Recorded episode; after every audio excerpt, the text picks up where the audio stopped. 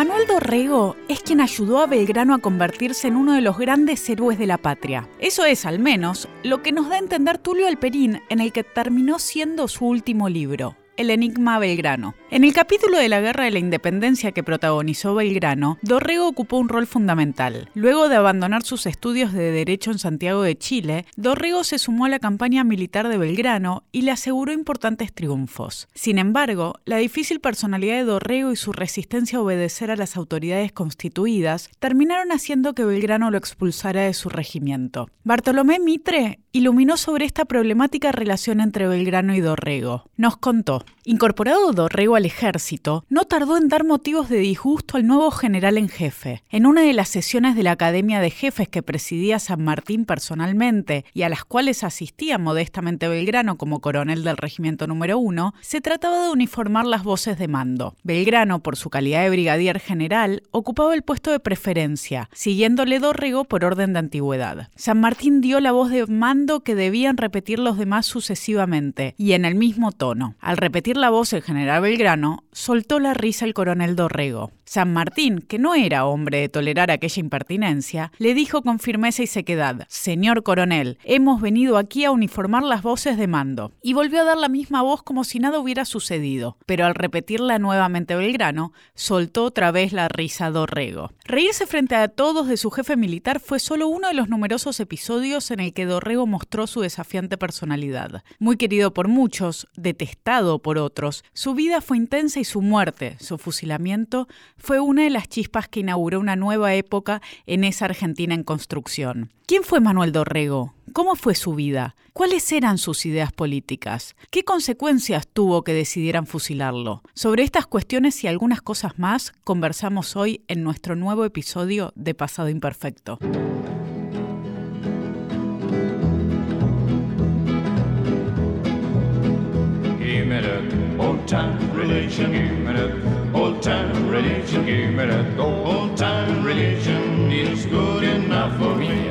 Hola a todos, bienvenidos a un nuevo programa de Pasado Imperfecto.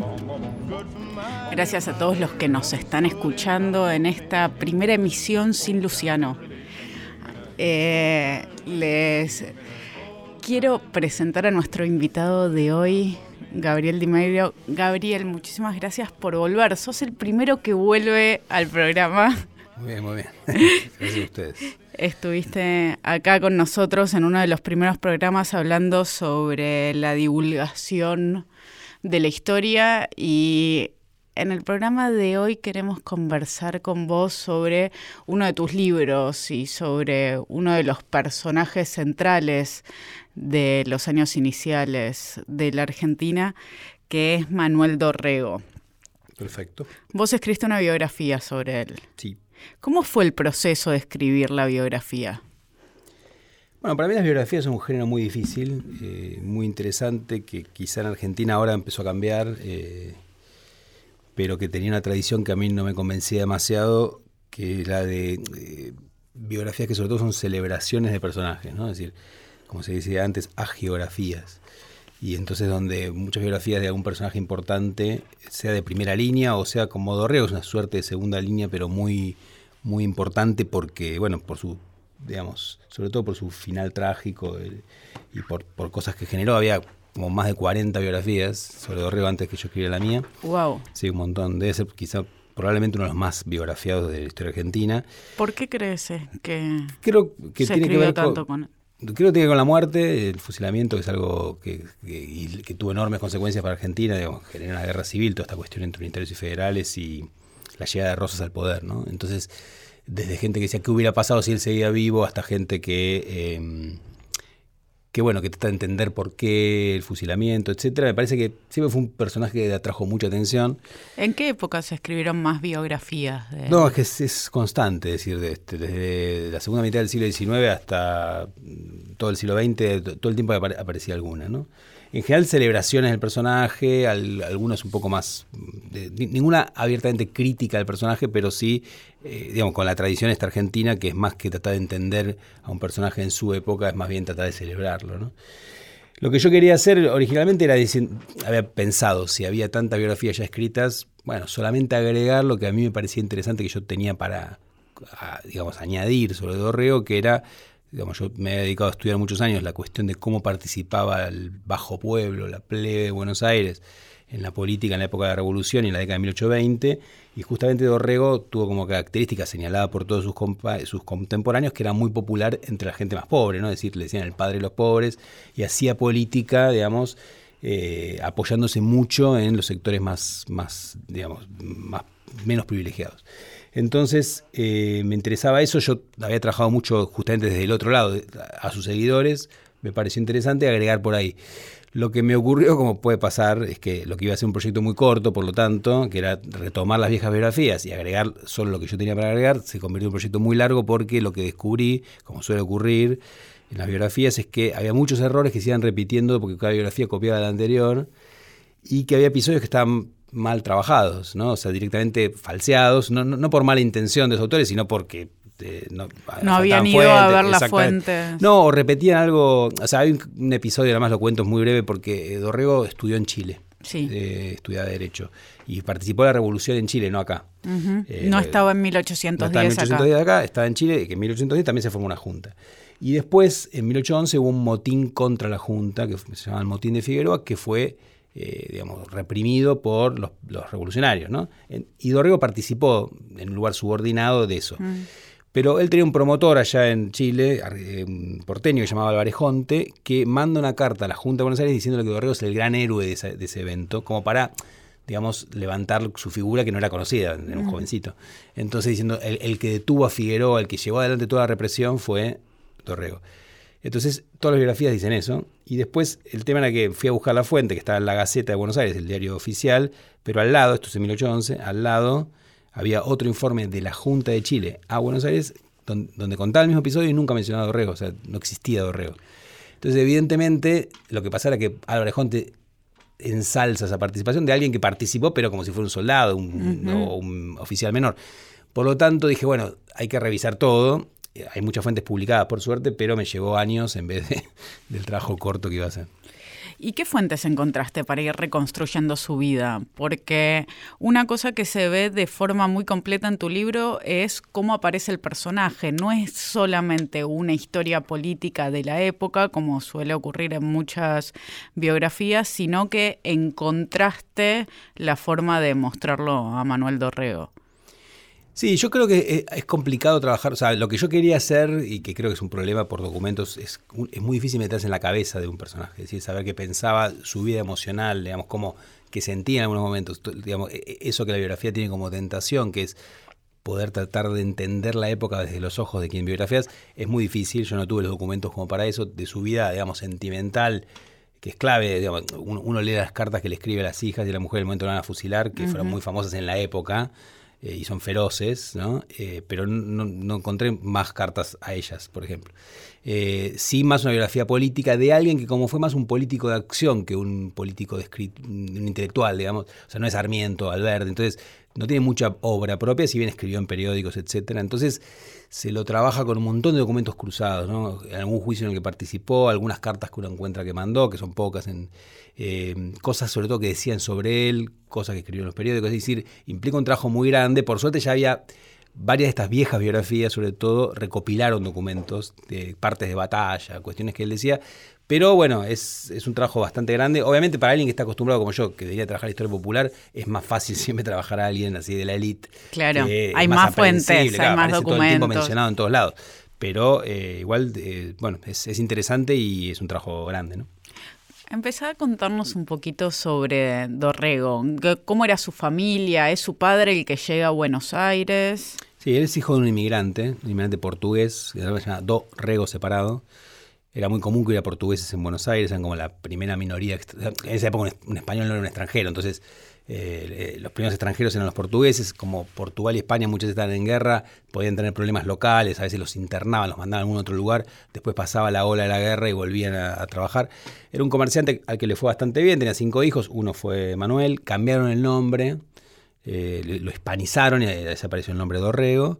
Y entonces eh, él tuvo la infancia de un joven de la élite porteña, es decir, educación formal, fue al Real Colegio de San Carlos, que era antes el colegio jesuita, que había sido ahora secularizado y es el, bueno, el, hoy sería el Colegio de Buenos Aires, ¿no? Es decir, que era donde estudiaba la élite porteña, y después de las posibilidades que tiene un joven eh, de Buenos Aires que con, dinero, ¿no? Que era ir a estudiar o a Chuquisaca o a Córdoba o a lo que hoy es la Universidad de Chile, que era San Felipe en esa época, él eh, eligió Chile y fue a estudiar Derecho ahí, y ahí es donde lo sorprende la revolución. ¿no? Él se va hacia 1810. Hacia 1810, sí. Y, bueno, y ahí su vida, como la de tanta gente de su generación, se vio transformada por la revolución porque, eh, bueno, eh, digamos, deja la carrera, se empieza a dedicarse a la política y a, la vida militar, ¿no? Es decir, primero trayendo soldados chilenos que vinieron a, ayudar a la Junta de Buenos Aires y después se incorpora ya en 1812 al ejército,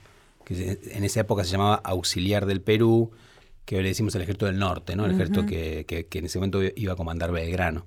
Y ahí empieza su vida aventurero, le decían, ¿no? es decir, su vida de militar. Eh, bueno, y ya, bueno, como pasa con tantos en su época, nunca más va a dejar, de dedicarse a eso, a la vida militar y a la vida política. Entonces, abandona la facultad de Derecho y vuelve vuelve buscando un lugar en el nuevo ejército. O sea, lo que pasó, que ha sido Se convierte en militar. Se convierte en militar, como le pasó a tantos, Belgrano mismo, sin tener ninguna noción de lo militar. Es decir, este, no, era un militar de carrera. No, esa es la gran diferencia entre San Martín, por ejemplo, y todos los que se formaron en los hechos. por lo cual Dorrego se hizo famoso simplemente porque tenía una característica que era muy valiente, digamos, aunque no, no un militar formado, entonces iba delante de, de las tropas, lo cual le, da prestigio, pero también le valió una, en unas primeras batallas en las que participó, le dieron un balazo en el cuello. Eso tenía que ver con que tuviera el cuello un poco torcido. Claro, a partir de entonces sobrevivió de milagro, ¿no? Porque en esa época no, curarse es muy difícil y toda la vida tuvo el cuello torcido, ¿sí? para un costado. Y después se destacó mucho en, eh, en las batallas de Salta y Tucumán, de Belgrano, entonces eso le dio mucho prestigio, pero también se ganó fama de eh, le decían el loco, el revoltoso, ¿no? Es decir, porque era bastante contestatario y sobre todo era, digamos, un porteño en esa época petulante, ¿no? Es decir, muy. despreciaba mucho a los demás, eh, se la pasaba haciendo como medio bromas y, mostrando un poco un desprecio en general por, por, muchos. ¿Hacia arriba y hacia abajo? No, sobre todo hacia arriba. Siempre fue más, eh, bueno, está bien la pregunta esa porque en general siempre tuvo buena relación con la tropa y parte de su posterior carrera política popular tiene que ver con que desde siempre supo manejarse bien con aquellos a los que dirigía. ¿no? En general fue más contestatario siempre con sus oficiales superiores. Incluso tuvo una relación muy, digamos, ahí uno tiene la tentación psicoanalística, que, psicoanalítica, digamos, que, que uno no puede ejercer, que es la relación que tiene con, con Belgrano es muy... Es un padre. Es un padre, es como un padre, porque, porque además hay una relación, eh, hay muy, se llevan 20 años, ¿no? ahí uno tiene que pensar que no hay una generación de revolucionarios, sino dos. Yo creo que Belgrano usó mucho su edad como forma de ganar su respeto entre oficiales muy jóvenes en un ejército que tenía muy pocas tradiciones de disciplina, ¿no?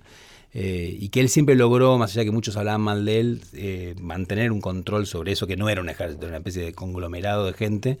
Eh, y creo que en eso la edad jugó mucho, es una opinión mía, ¿no? Pero es el problema, digo, de las, biografías. ahí llegas a un punto en el cual no eh, no soy el psicoanalista de Orrego, pero es evidente que entre ellos hubo una relación muy fuerte eh, de amor-odio, ¿no?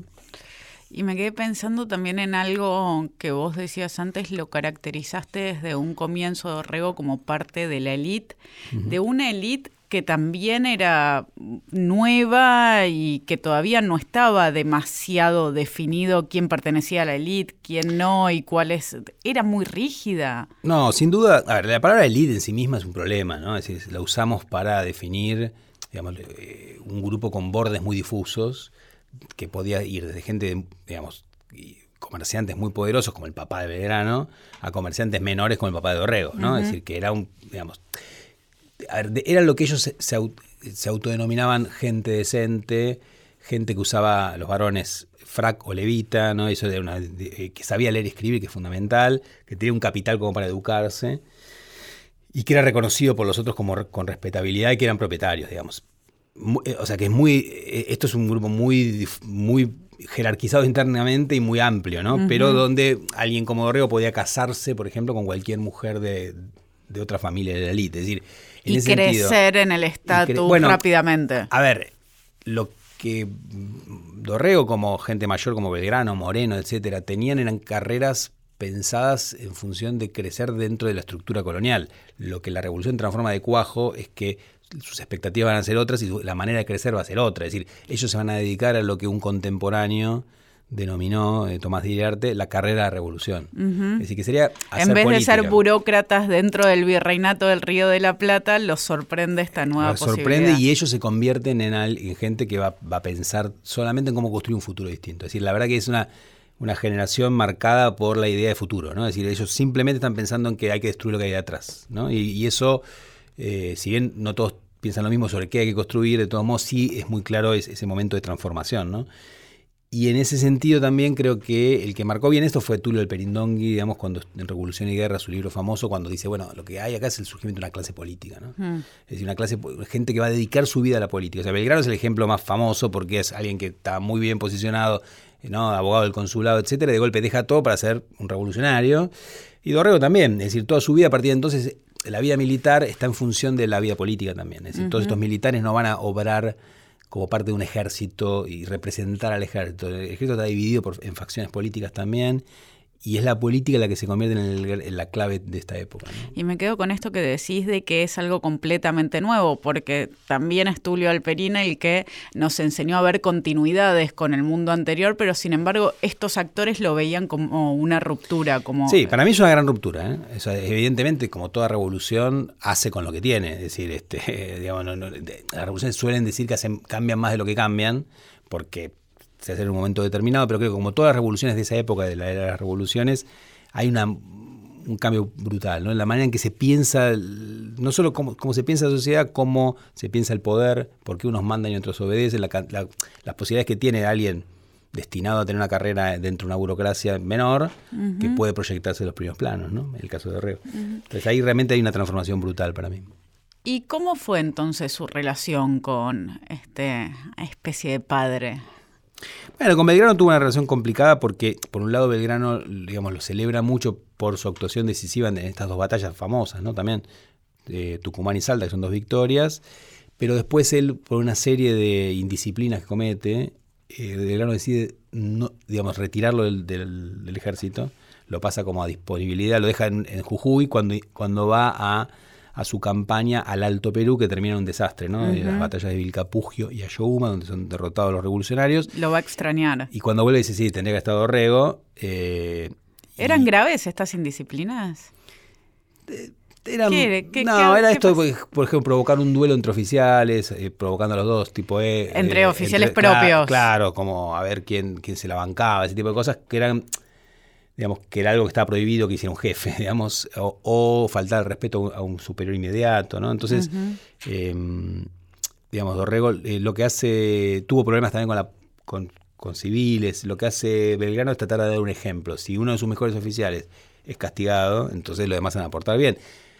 Y algo de eso logró, lo que pasa que después su, ese ejército hizo un pésimo papel en, en esa campaña y bueno, ahí retrospectivamente Belgrano se lamenta de Dorrego ¿Lo eh, termina convocando nuevamente? Él vuelve, pero otra vez vuelve a la indisciplina, que hay una historia famosa en la cual se ríe de la voz de, Belgrano, de San Martín, que fue el jefe transitorio de ese ejército. Tenía una voz eh, particular, Belgrano. Tenía una voz muy finita, y entonces él parece que lo imitó. Son historias que uno no sabe a cuán ciertas son, porque las cuentan las memorias de algún oficial, que quizá, por ejemplo, el general Paz, ¿no? Después uno de los héroes unitarios, era muy amigo de Dorrego, pero después terminan en el futuro enfrentados a nivel político y por lo tanto muchas de las cosas que sabemos de él en el ejército son contadas por paz. Cuánto exagera Paz, cuánto dice la verdad, si no hay otras fuentes para contrastarlo es un problema. Todo lo cuando uno cruza con otros documentos, toda esta cuestión indisciplinada de Orrego que después cambió mucho, ¿no? Y la fama que tenía, eh, también cuando se lanza la política, eh, es esa, de, de, alguien muy, hoy diríamos, muy sacado, ¿no? Es decir, muy muy agitado permanentemente. Entonces, cosa que después cambió, pero tuvo que invertir mucho tiempo y mucho esfuerzo para mostrarse después como alguien confiable, ¿no? Un político que podía dirigir cuando enseguida sus enemigos le decían, no, si este es un, es un digamos, alguien que, siempre está desbordado, ¿no? Eh, entonces, él, que efectivamente creo que ese cambio existió. E, era bastante así de joven. Empieza a entender la jerarquía. Y después empieza a entender que tiene que portarse de otra manera, digamos. Pero de hecho, cuando él eh, se lanza a la política a partir de 1815, eh, va a terminar, digamos, justamente una otra serie de, desafíos a las autoridades terminan con que lo exilien a Estados Unidos, ¿no? Es decir, eh, Vamos de a poco reconstruyendo eso. ¿Cómo fue que, que da sus primeros pasos políticos? Es difícil reconstruir, porque él vuelve a Buenos Aires, después, lo, sacan del ejército finalmente por, por estas cuestiones, lo mandan a Buenos Aires, como hacían falta oficiales, lo, lo envían a pelear contra los artiguistas. Entonces, una, una, guerra que era muy complicada, que él no entendía bien. ¿En qué situación estaba la banda oriental en aquel momento? Bueno, en 1814, cuando lo para ahí, es el momento en el cual ya hay una ruptura abierta entre Artigas, eh, en, la banda oriental, entre Ríos, contra Buenos Aires, ¿no? O sea, contra el gobierno central, que en ese momento era un gobierno muy, muy eh, centralista y autoritario, ¿no? El de, el de Carlos de Alvear, el de la Logia Lautaro. Y entonces Dorrego es enviado como oficial a pelear y pierde una batalla muy importante, que, para él fue terrible eso, porque venía con un halo de, militar victorioso. Eh, tenía malas tropas, bueno, ahí yo lo cuento bastante en el libro, pero eh, pierde la batalla de Guayabos y eso lo deja muy mal a él. Y ahí, eh, bueno, esa batalla hace que, que los artiguistas ocupen toda la banda oriental, se quedan con Montevideo también. Es el momento de apogeo que duró un año, pues después los invaden los portugueses, ¿no? del, del, del, artiguismo y Dorrego va a Buenos Aires y se queda sin, sin cargo militar concreto y ahí empieza a, ocupar, a, hacer política. Porque Buenos Aires era un nido de política, es decir, estar en Buenos Aires era hacer política, era imposible. Si uno estudia la ciudad en esa época, es convulsión permanente, agitación, tumulto, murmuros, eh, murmuraciones. O sea, es una ciudad totalmente convulsionada, hay cambios de gobierno y hay mucha, hoy diríamos, mucha rosca, ¿no? Mucha eh, conspiraciones, etcétera, y Dorrego entra en esa. En el momento de la caída del directorio es cuando... Eso, bueno, cuando, claro, por un lado cae Alvear y hay un año muy indeterminado de muchos, hay cuatro directores supremos en un año, que es entre 1815 y el Congreso de Tucumán de 1816, entonces hay todo un momento en el cual Buenos Aires tiene una serie de problemas enormes y él claramente lo que va a hacer es en 1816 participar de un movimiento que hubo en Buenos Aires para que Buenos Aires dejara de ser centralista y se convirtiera en una provincia federal, que es el primer federalismo que hubo acá que lo trabajó Fabián Herrero. Eso lo que muestra es que eh, hubo un movimiento que lo que dice basta de financiar la guerra, basta de financiar las otras provincias, entremos en nosotros mismos como hacen los artiguistas y lo demás que se arreglen, sería un poco la... Y, tú, es un eh, movimiento que En una idea de autonomía. Sí, de, bueno, de Buenos Aires gobernándose a sí misma sin intentar gobernar lo demás y por lo tanto además quedándose con sus propios recursos, ¿no? Porque también la, el puerto y la, aduana del libre comercio instalado en 1811, lo que hacía, bueno, en 1809 en realidad, lo que hacía era financiar la guerra, ¿no? Y por lo tanto, eh, muchos decían, bueno, cada cual que se financia a sí mismo, por decirlo de alguna manera, y además una idea de que el centralismo había generado resistencias enormes, lo cual era cierto en todas las provincias, no solo en las artistas, sino también en Córdoba, en Salta, y por lo tanto... Este, este proyecto de Buenos Aires de imponerse claro, Buenos Aires había reemplazado a Madrid en un punto, nombrando a las autoridades, como, digamos, sin ninguna cambiando los nombres pero tomando las decisiones absolutas. Entonces eso fue generando eh, sobre todo entre 1812 y 1815 una, una, hastío que termina con un gran estallido que es el que derrumba del gobierno a la logia Lautaro, la figura de Alvear, y entonces eh, hay un momento reacomodo en el cual las provincias van a renegociar y finalmente logran, sin el artiguismo, juntarse en Tucumán, declarar la independencia y reconstruir una autoridad central donde lo que va a terminar imponiéndose es otra vez el centralismo. Es decir, ahora con, ya no con el viejo grupo, con un grupo nuevo, que es el de Juan Martín de Pueyrredón, y ahí Dorrego se va a convertir en un opositor a Pueyrredón.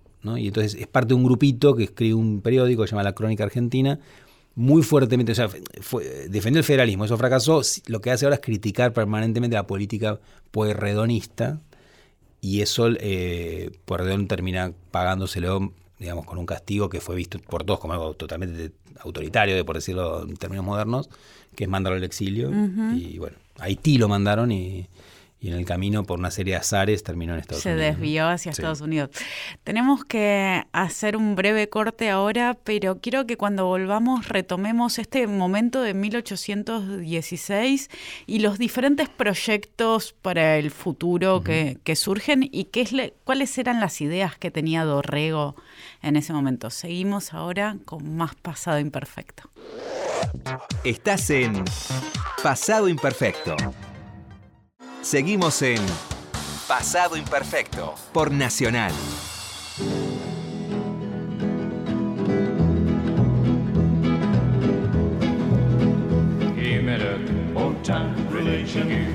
Volvemos al segundo bloque de Paso Imperfecto del programa de hoy que estamos conversando sobre Dorrego con Gabriel Dimeglio. Aprovecho para agradecerle a Lucía Chediek en nuestra producción y Ignacio Guglielmi en nuestra operación técnica.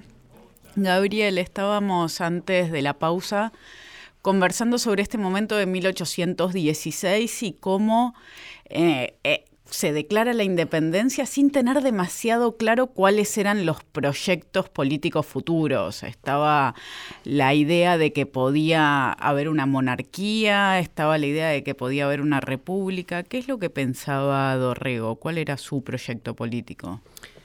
Dorrego era fuertemente republicano, ¿no? Es decir, eh, hasta 1816, digamos, la, disputa era más bien otra, ¿no? Estaban los que querían lograr un, país independiente y los que querían, digamos, un, territorio autónomo dentro de la monarquía española. El de eso no sabemos lo que pensaba Dorrego, no dejó nada escrito. Lo cierto es que quien resuelve eso en realidad es el rey de España, que no negocia ninguna autonomía, es o ríndanse o, nada, y por eso también empuja, no deja otra opción que incluso los que querían autonomía se, se inclinen en 1816 por la independencia, porque no hay otra opción. Ahora, dentro de los independentistas sí van a surgir diferencias, digamos, una no resuelta durante mucho tiempo era, ¿va a ser un país federal o un país centralista? En ese momento se impone el centralismo, pero había figuras, bueno, el artiguismo proponía un modelo alternativo, una confederación, y algunas figuras dentro de, que siguieron manteniéndose dentro de las provincias unidas, es decir, siguiendo a Buenos Aires, como Dorrego, tenían ideas de que el federalismo podía ser más útil. Pero la disputa de, 1816 no va a ser federalismo-centralismo, sino monarquía-república. ¿no? Porque, por dos razones, porque había todo un sector que pensaba que una monarquía iba a mantener una unión que de, en 1815 se había destruido entre las provincias, que era un principio más fácil de, organizativo. El mundo era monárquico. En ese momento hay, una coyuntura fundamental, efectivamente, que es que se creó la Santa Alianza en Europa en 1815, que vence a Napoleón y dice hay que volver al mundo a 1789, antes de la Revolución Francesa. Cualquier república, dicen explícitamente, hay que destruirla y eh, hay que eh, y cualquier revolución, ¿no? Estos que habían hecho una revolución y, de hecho eran republicanos, dicen, acá hay un problema, y algunos de los antiguos republicanos, como San Martín, se vuelven monárquicos, o Belgrano. ¿no? Eh, entonces Belgrano va a proponer una monarquía. Lo que pasa es que ahí viene el famoso plan de la monarquía inca, buscando un indígena para descendiente de los incas para ganarse el apoyo del Alto Perú y del Perú y poner una capital en Cusco. Es decir, el, Congreso que declara independencia le pone provincias unidas en Sudamérica porque no saben efectivamente qué provincias van a estar. Eh, ¿Cuál es el territorio? y, es un momento bastante indeterminado. Ahora, Dorrego se opone a eso. Dorrego cree que en realidad la monarquía de cualquier manera no va y el grupo del cual pertenece, que es, este, este, no tiene un nombre, pero es un, digamos, una suerte de partido que se organiza en torno a este periódico, La Crónica Argentina, ataca permanentemente la idea de la monarquía inca y de la monarquía en general y propone una república. En el sentido, él siempre fue claramente republicano. Eso sí es algo que lo que, digamos, tuvo vaivenes, pero sí algo que tuvo en una coherencia enorme fue eso. Y es algo que va a reforzar también en este exilio que contabas. ¿Cómo, cómo llega en ese barco que se dirigía a Haití? ¿Termina en Baltimore? Sí, porque, a ver, cuando lo exilian a, a que de una manera horrible porque, digamos, no le permiten ver a la familia, no, no, es como lo detienen, digamos, ante un juicio y lo mandan, ¿sí? A otros los mandan después, a sus compañeros. Eh, él fue el primero porque eh, irritaba mucho en particular a Pueyrredón por su estilo. Y finalmente, eh, ahí es cuando aparece, digamos, las mujeres en esa época están siempre en un lugar subordinado, pueden salir a la luz, digamos, cuando sus maridos no están. Entonces, la mujer aparece haciendo un montón de reclamos ante el gobierno, diciendo quejándose, aparte lo dejan sin dinero, eh, o no trabajaba, entonces eh, hay una serie de problemas con eso. Y a Dorrego, había, digamos, en ese momento estaba todo, otra vez todo el territorio español, eh, americano en manos españolas, por lo tanto no había dónde ir, porque si no era mandar a la muerte. Entonces lo mandan, solo puede ser Estados Unidos o Haití, y termina en Baltimore, y no sabemos mucho de lo que hizo ahí, yo lo rastreé bastante, es muy difícil porque una persona común no, hizo actividad política, nada, escribió unas cartas muy famosas desde ahí públicas. Pero, ¿Participó en eh, algún periódico o algo en esa época? No, no, lo busqué, no. El año después en, un congreso dice que estuvo en Charleston un momento, entonces se movió por algo en Estados mm. Unidos. Pero lo cierto es que él, yo creo que es decisivo en él, está mucho tiempo ahí, o sea, se llega a 1816, se da 1820. Más de tres años. muchos años. Y entonces ahí él Fue, ve fue mucho casi su periodo más estable. en un de- lugar, tal cual. Y ahí yo creo que él eh, mama mucho, por decirlo en criollo, de el, el tipo de federalismo que se estaba practicando en Estados Unidos en ese momento, que era muy complicado en un país que a veces eh, retrospectivamente ha sido idealizado porque está experimentando de una manera bastante compleja con muchos conflictos internos, que de hecho van a terminar años después en una guerra tremenda, pero eh, donde en ese momento había toda una idea muy fuerte de un federalismo que tenía la marca de, eh, de quien había creado el partido que se llamaba republicano en esa época, que es el, partido Jefferson. ¿no? Entonces él toma mucho de Jefferson, en, en- en mi opinión, ¿no? en el sentido de una mirada en la cual las provincias, o sea, los estados, en el caso de Estados Unidos, tenían que ser tan importantes como el Estado central. Un Estado central débil, mucha, eh, mucho poder de los estados, para evitar eh, ningún tipo de autoritarismo, ningún desliz hacia, hacia formas viejas monárquicas. ¿no? Y en mi opinión... Seguía obsesionado contra la monarquía, contra el centralismo. Y la autoridad débil, ¿no? Es decir, que mucho poder a los estados, poco poder al Estado central. Eh, digo porque años después, cuando él sea un líder federal en Buenos Aires, va a proponer, eh, va a proponer eso, ¿no? Es decir, un poder central débil que incluso una capital que sea como en esa época era Washington, que una capital muy chica, contra los unitarios que van a proponer París, ¿no? Una capital que tome decisiones. Eh, y en ese sentido yo creo que tiene una, él tiene una impronta muy jeffersoniana, o sea, muy, digamos, pensando en una república agrícola eh, que se desarrolle con libertad individual y, eh, y mucho poder provincial, digamos. Eh, y en ese sentido La figura- época sí. rivadaviana, acá, él la pasa todavía en, en Baltimore. No, no, él viene, no, él viene acá cuando cae Pueyrredón. O sea, cuando cae el directorio, ¿no? Se ve que, bueno, que eran los que lo habían exiliado, vuelve en 1820 y tiene una- un papel muy fuerte en esa enorme, no lo voy a contar, es muy largo, pero la crisis de 1820 en Buenos Aires es feroz, hay un montón de gobernadores y un montón de disputas internas. Ese año anárquico. Eh, claro, que después fue llamado Unión Anárquico, y él fue uno de los protagonistas de esas disputas, perdedor, ¿no? Es decir, porque lo que eh, él, digamos, eh, ahí empieza a mostrar su capacidad de movilización popular, salía con el cabildo, pero después de un, de un, de un levantamiento, aunque él no, no participa ese levantamiento en octubre de 1820, queda, digamos, como estaba asociado con la facción que pierde, eh, había sido efímeramente gobernador, no solo le sacan el puesto para nombrar a Martín Rodríguez, que era, eh, va a ser- bueno, porque va a ser una figura importante también, y él lo mandan otra vez al exilio, pero esta vez a un exilio más cercano porque se va a la, va- en realidad se escapa. Eh, le- le- lo, iba mandando, lo iba mandando más lejos y se va a la banda oriental, que fue que está en las manos en manos de los portugueses, pero que fue siempre como la digamos la posibilidad de los exiliados argentinos a lo largo de la historia, ¿no? es decir, ir a Uruguay. Eh, y él va a estar en Colonia y en Montevideo y va a estar esperando ahí con un montón de emigrados de otros partidos que están ahí jugando las cartas y esperando cu- cuando pueden volver, hasta que Rivadavia saca un indulto que les permite volver a Tanto. Baltimore como Montevideo terminaron siendo lugares de socialización para estos Sí. exiliados. Baltimore sí, porque después llegan muchos más y hay, y hay gente de todos lados ahí. Es un puerto muy importante en la época y además que seguían con mucha atención lo que pasaba en América del Sur. Eh, y ahí además fueron también sus viejos compañeros que sí publicaron en Baltimore. Ma- por ejemplo, Manuel Moreno, que después va a ser otro de los líderes federales. El que era hermano. de Mariano Moreno. Una figura un poco olvidada, pero muy importante políticamente en la época. Y él está, él, él también va a Estados Unidos y varios más fueron. Eh, y, en- y también traen de ahí mucho de lo que después van a proponer en el Congreso de 1825, ¿no? 1826. Es decir, el Congreso donde presenta un proyecto federal contra los llamados unitarios. ¿Y cómo se rearma en Montevideo a sí mismo?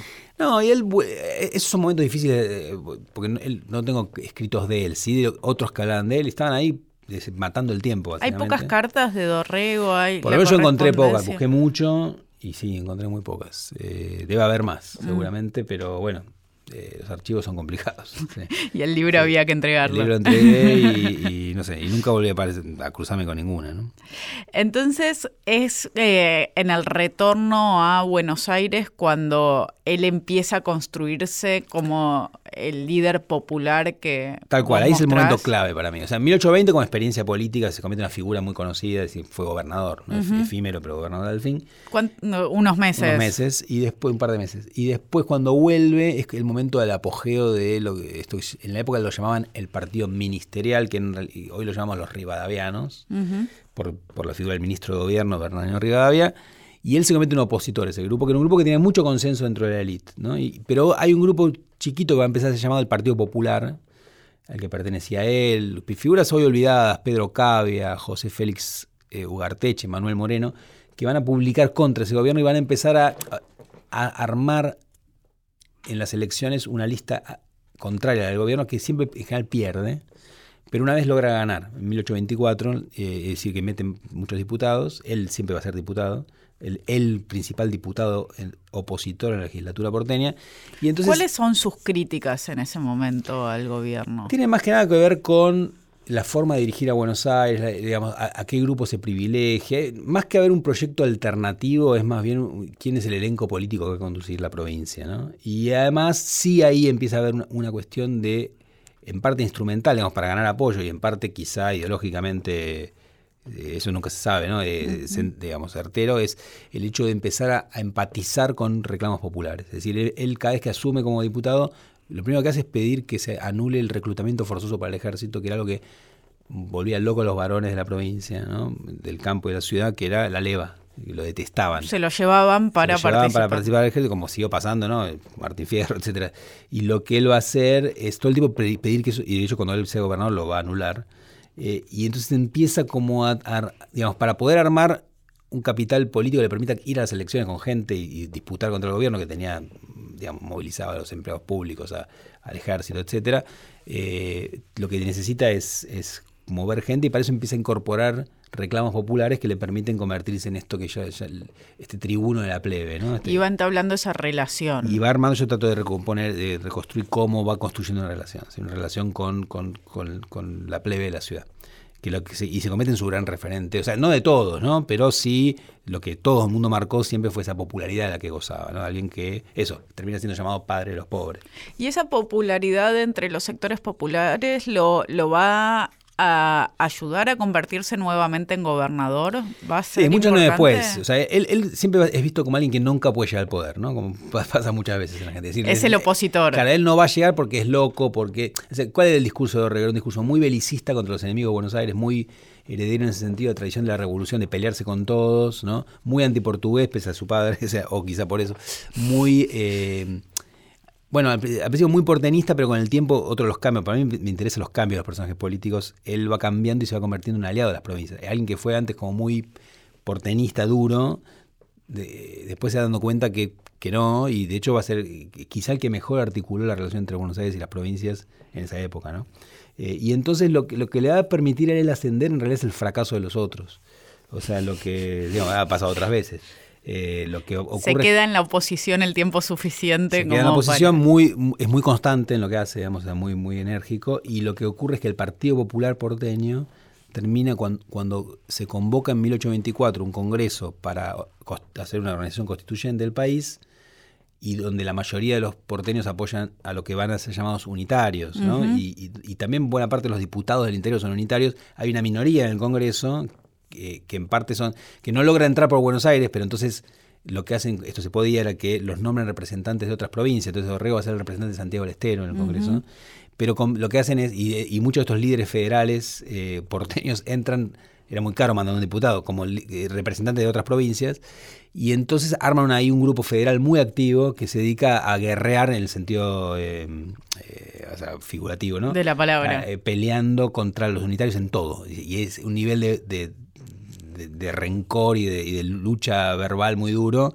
Y ahí sí hay tiene una política distinta que los unitarios, es decir, proponen, bueno, no ¿Cómo es el federalismo de Dorrego? Bueno, por un lado ellos son mucho, en ese momento son mucho más democráticos que los ¿Quiénes son ellos? ¿Con quién está Dorrego? Bueno, él está con Manuel Moreno, Cavia, Ugarteche y algunos personajes del interior, hoy también olvidados, un santafesino llamado Galisteo, el viejo de Anfunes de Córdoba, mm. pero la verdad que el, el, líder del federalismo en, el Congreso, mientras el federalismo tiene figuras muy fuertes que no están en el Congreso, como Bustos, el cordobés, o Quiroga, en ese momento que era pro unitario, pero se da vuelta enojado con el Congreso, en el Congreso él es el gran referente, ¿no? Eh, y entonces, bueno, y, y, Felipe Ibarra, que era el gobernador de Santiago del Estero, que lo nombró a él.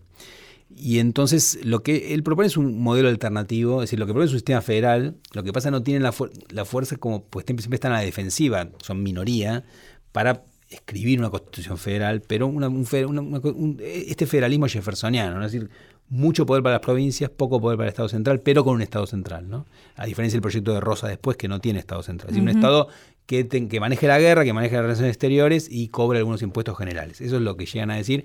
Y como dicen, es una capital débil que sea Washington y no París. Esa es la discusión del momento. Y, eh, también digamos, una propuesta de, que se mantenga el sistema de, voto ampliado, porque los unitarios lo que quieren en el Congreso, ellos que habían creado la ley en 1821 en Buenos Aires, de un sufragio para todos los hombres libres, que era muy amplio, adultos, lo quieren restringir después en el Congreso. Dicen que eso no funciona. O sea, quieren hacer como un voto más restringido. Y Dorrego, va se convierte como el campeón de que no, de que, de que el sufragio sea muy amplio. Y después también con algunas propuestas. Claro, en un momento en el que también se le exigía mucho a los hombres. Sí, exacto. Él dice, todo aquel que, si están es, un momento de guerra con Brasil, dice, están todos peleando porque no tienen los mismos derechos que cualquier otro, no importa la propiedad, no importa nada, de, ninguna restricción. Hay un montón de discusiones en torno. Y también hay, algo interesante que es que no todos los federales piensan lo mismo. ¿no? Eh, parte del problema que tiene el federalismo que es una coalición muy compleja. Entonces, por ejemplo, en la libertad de cultos, los federales de Buenos Aires, como Dorrego, están a favor de que directamente el Estado no financie ninguna, ningún culto. Los, unitarios quieren libertad de cultos, pero financiando el católico. Y los federales interior no quieren más que la religión católica. Entonces, ¿qué hacen los, federales porteños? Cuando se vota eso, no van. O sea, para no, no abrirse un frente interno, ¿no? Pero digo, son federales, digamos, que hoy llamaríamos liberales. ¿Y, ¿Y cómo se llega a su gobernación? Bueno, el fracaso del Congreso, es decir, el Congreso eh, empieza, digamos, negociando algunas cosas y después se maneja básicamente en base a la prepotencia. Entonces, nombra a Rivadavia presidente antes de que haya constitución, impone la constitución finalmente, eh, eh, hace de Buenos Aires una capital, nacionaliza la capital, como si fuera un distrito que tiene preeminencia sobre el resto, y, todo, y además apoya en, varios, en varias provincias a grupos que justamente eh, fortalecidos por el Congreso están en contra de alguna administración federal. Eso hace que Córdoba, eh, Santiago del Estero, que La Rioja, Santa Fe terminen directamente casi en guerra con el Congreso. Eh, de hecho, por momentos hay enfrentamientos armados. Y por una mala negociación que hay en la guerra con Brasil, el desprestigio de, de Rivadavia es tan, tan terrible que tiene que renunciar y, el Congreso casi no, no, sobrevive su renuncia y se disuelve. Y por lo tanto, otra vez, como antes del Congreso, vuelve a haber solo provincias.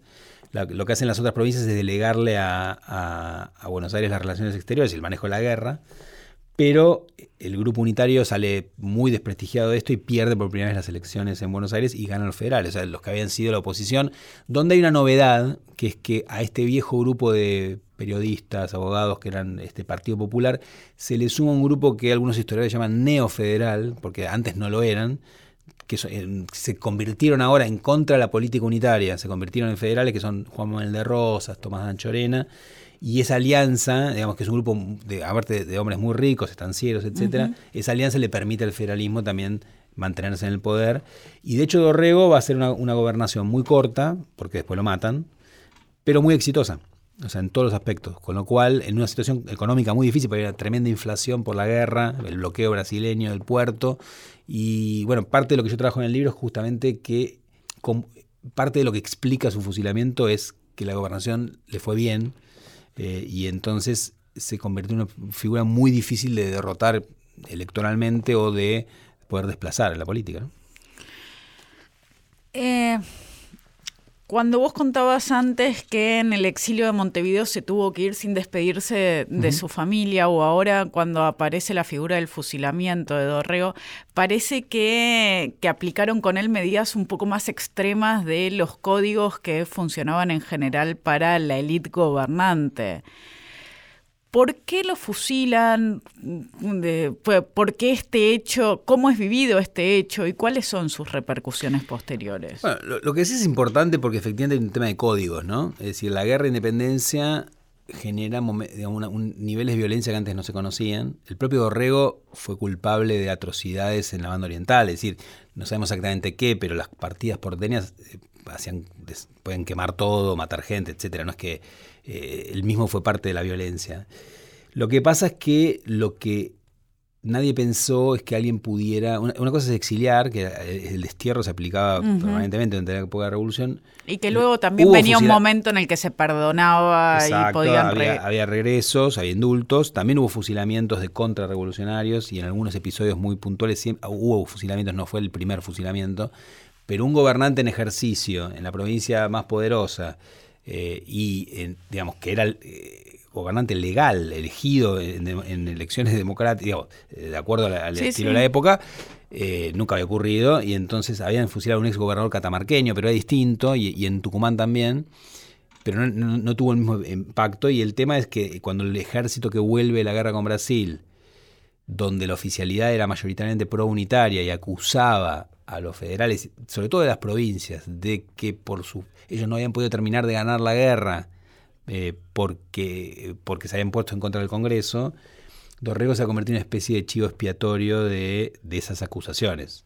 Lo cual yo muestro en el libro, no es algo que estuvo siempre ahí presente. O sea, Lavalle, que es el que lo va a matar, en enero del mismo año va a Buenos Aires y le escribe al general Paz, que es su, su colega, diciéndole, me parece que con Dorrego, que ahora es gobernador, ¿no? vamos a andar mejor, va a juntar infantería, es decir, confía en Dorrego, no lo ve como los que para ellos son los monstruos del interior. Pero en 1828, en mayo, hay unas elecciones en Buenos Aires en las cuales eh, Dorrego gana, pero al estilo de muchas elecciones de la época hay peleas callejeras, es decir, mesas que todos aluden fraude, y ahí Dorre, Lavalle que está dice, con este gobernador no hay manera de ganarle a este gobernador y además es, el mal, ¿no? porque arregla las elecciones. Y entonces ahí hay un quiebre.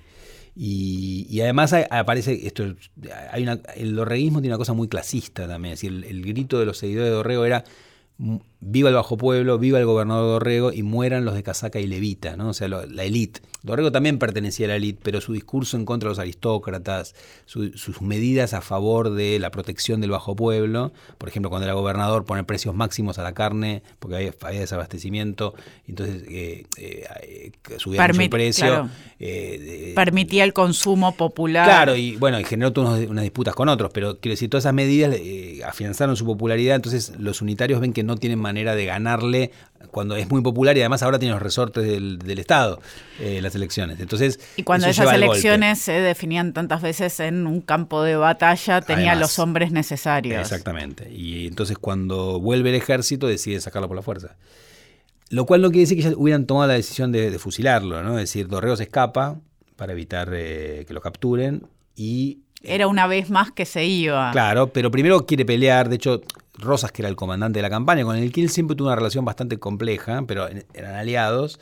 Le dice escapate a Santa Fe, él dice no, vamos a luchar, y eh, luchan contra un ejército muy bien constituido, que es el de Lavalle, y pierden en la batalla de Navarro. Y Rosas le, recomienda que no se enfrente. Rosas le recomienda que no se enfrente, se enfrenta, Rosas participa en la batalla. Ah, lo acompaña. En Navarro, pierden mal y, ahí Rosas escapa a Santa Fe y le dice, vení conmigo. Y Guerrero dice, yo no me quiero ir de la provincia.